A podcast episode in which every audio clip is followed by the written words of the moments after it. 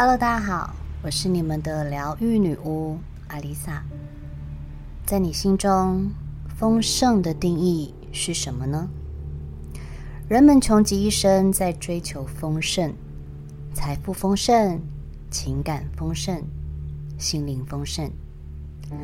相信只要是许愿，大家的愿望一定都跟丰盛脱离不了关系。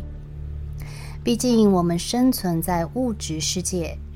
即使我们知道物质只是表象，但是要做到超脱自在、达到空的境界，真的太难了。因为我们眼中所见、感受到的情绪上的高低起伏，无时无刻不把你拉回现实。这个世界只有百分之一的人能够看穿生命的本质，百分之九十九的人，依旧在物质世界里沉浮。如果每个人都可以达到空的境界，那么这世界上就不会有那么多的灾难与痛苦了。而丰盛对你而言是什么呢？拥有很多钱、车、房，拥有很多人给你的爱，或是拥有任何你所需要的。其实，以上皆是。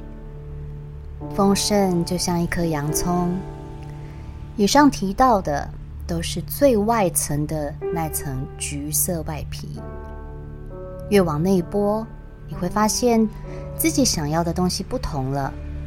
你会希望得到心灵上的丰盛，那是一种平静自在、不受外界影响的情绪。而那种情绪能够让你最表层的那些丰盛，又得到更大的满足感。这时候的我们，对于拥有的一切开始懂得感恩，不再觉得一切是那么理所当然。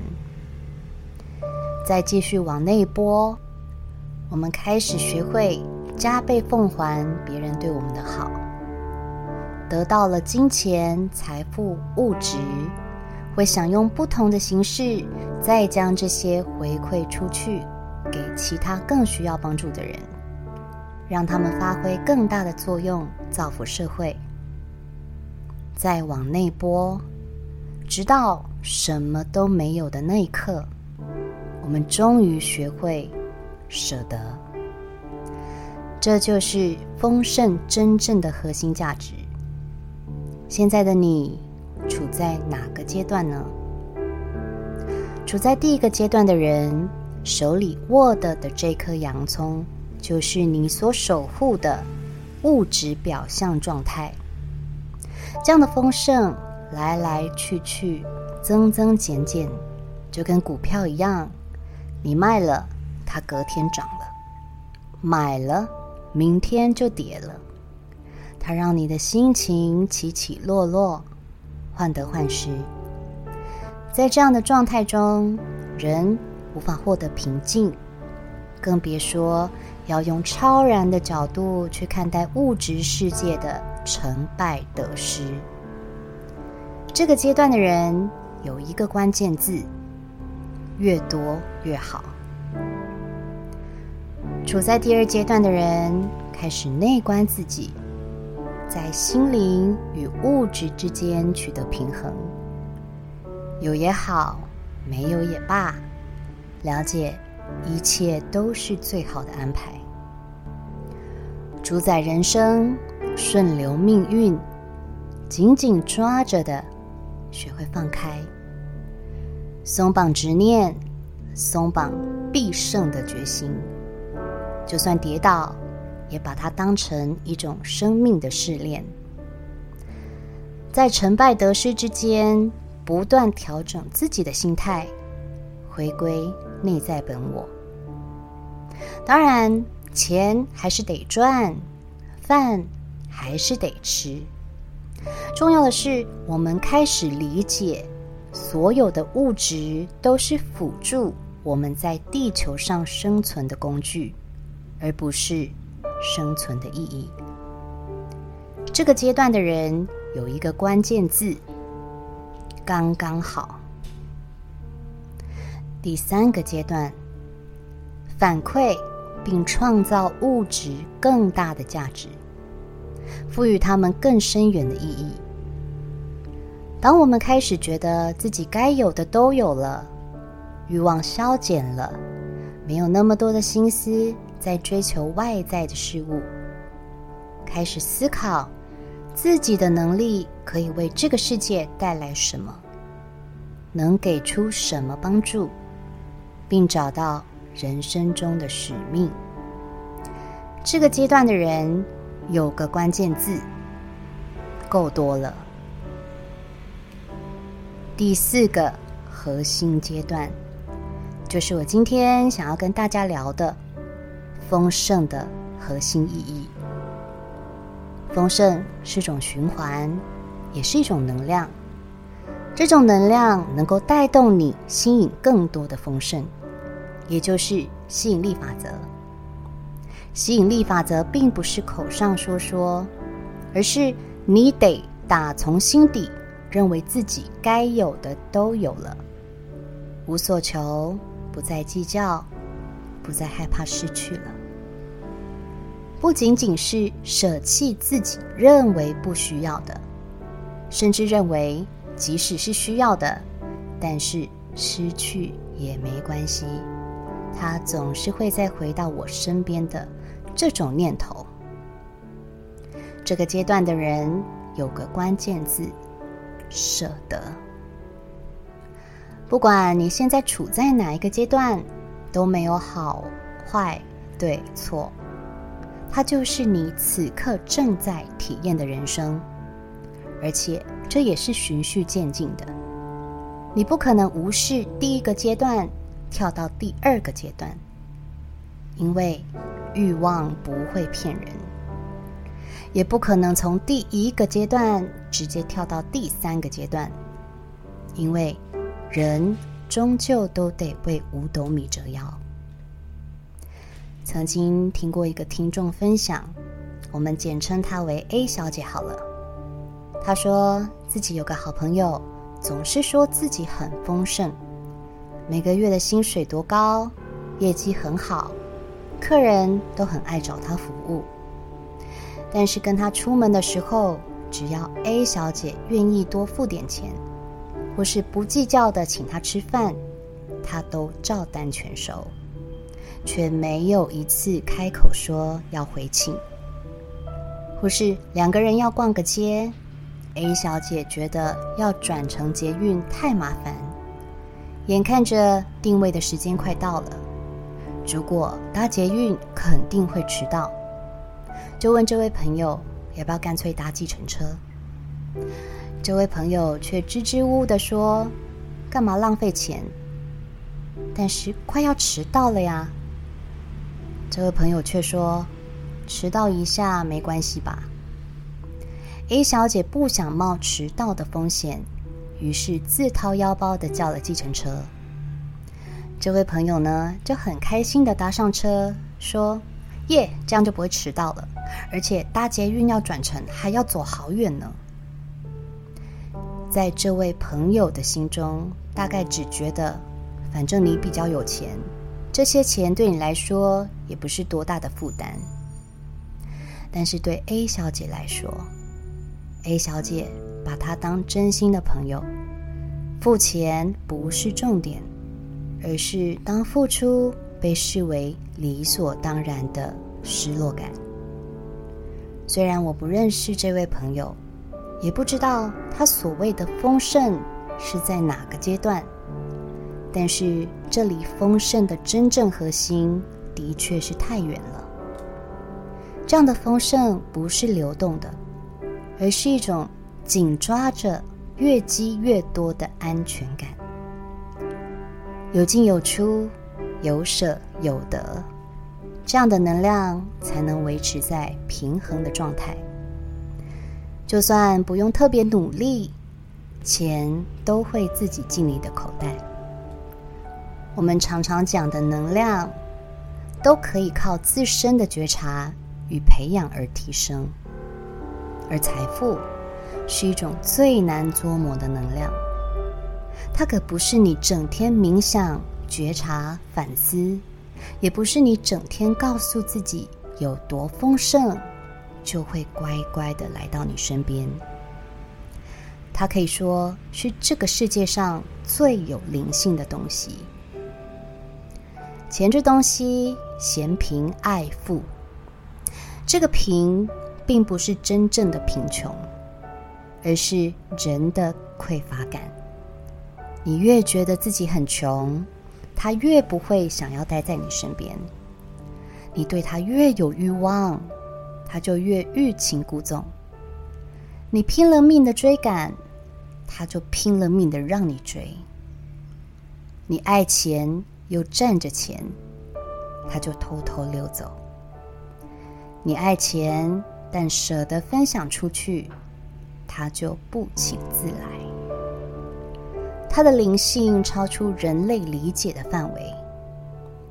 如果你把钱想作是你一个真实的人，当某个人强烈追求你，在你对对方完全不了解的时候，你会跟一个整天喊穷的人在一起吗？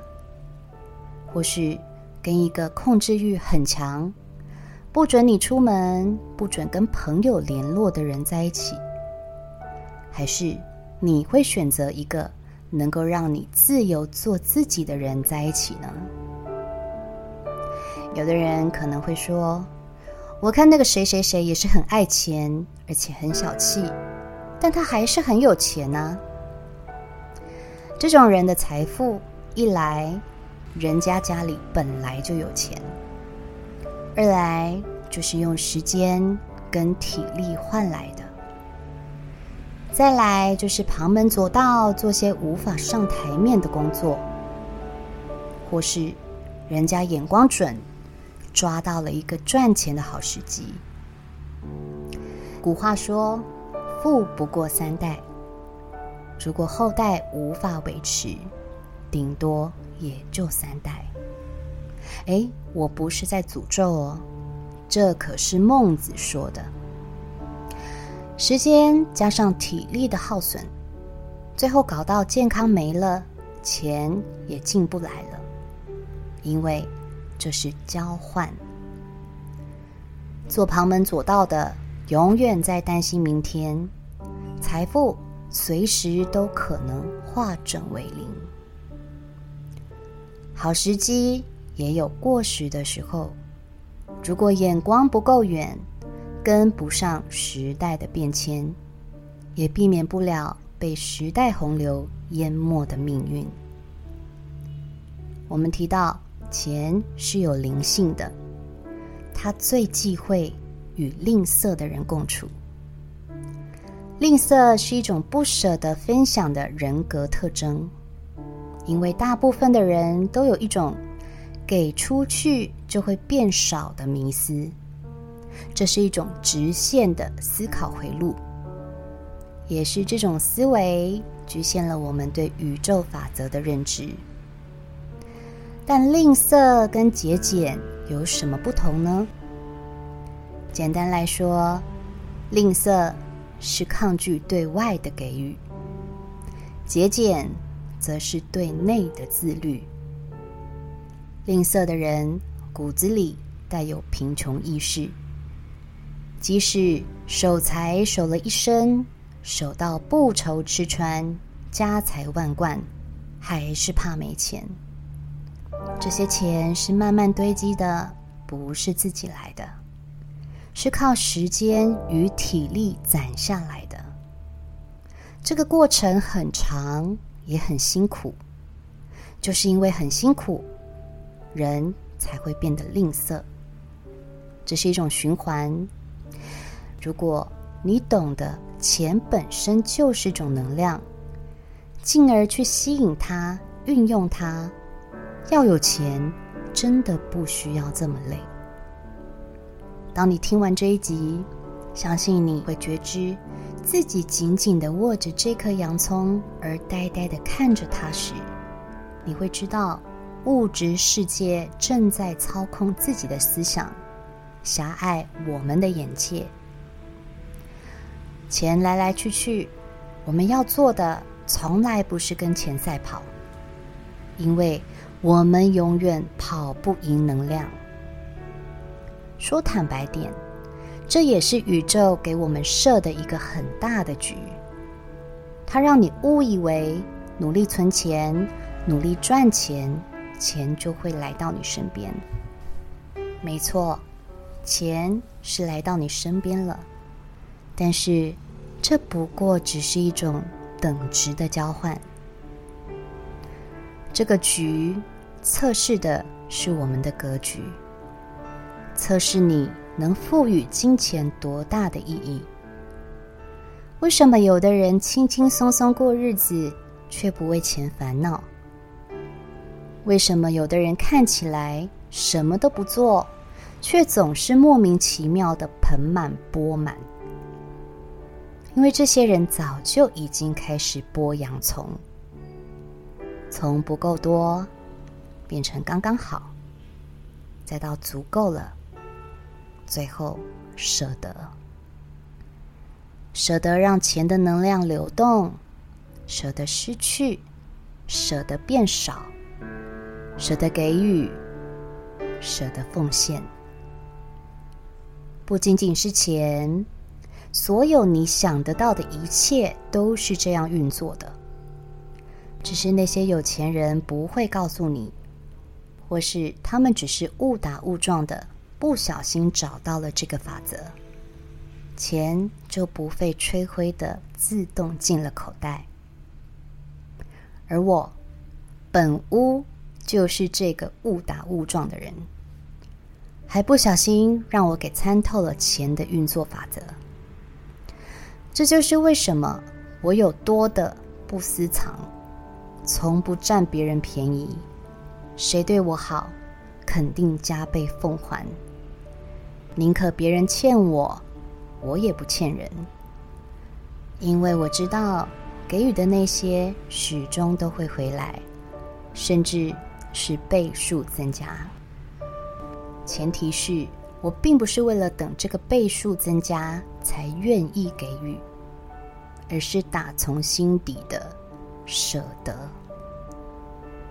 钱或爱，你越是给他自由，越是让他发挥他的价值，越是舍得，他越觉得你是个奇才。试想，如果你今天是个万人迷，人见人爱，谁见了你眼睛都发亮，大家都想跟你套近乎。偏偏有个人看到你，只是把你当一般人，不争取跟你相处的时间，也没刻意想占有你、讨你的欢心。相反的，他还会把跟你相处的时间割舍给其他人。你不会对这个人很好奇吗？各位看过霸道总裁的戏码吧？高富帅的总裁谁不爱？整个办公室的人为他春心荡漾，偏偏他就爱没把他放在心上的那一个。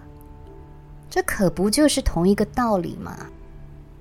明明这么神圣的能量原理，用了一个这么浅显易懂、直白又生活化的例子，你再不懂，我也没招了啦。我是阿丽萨。我是你们的疗愈女巫，我在九又四分之三月台等你。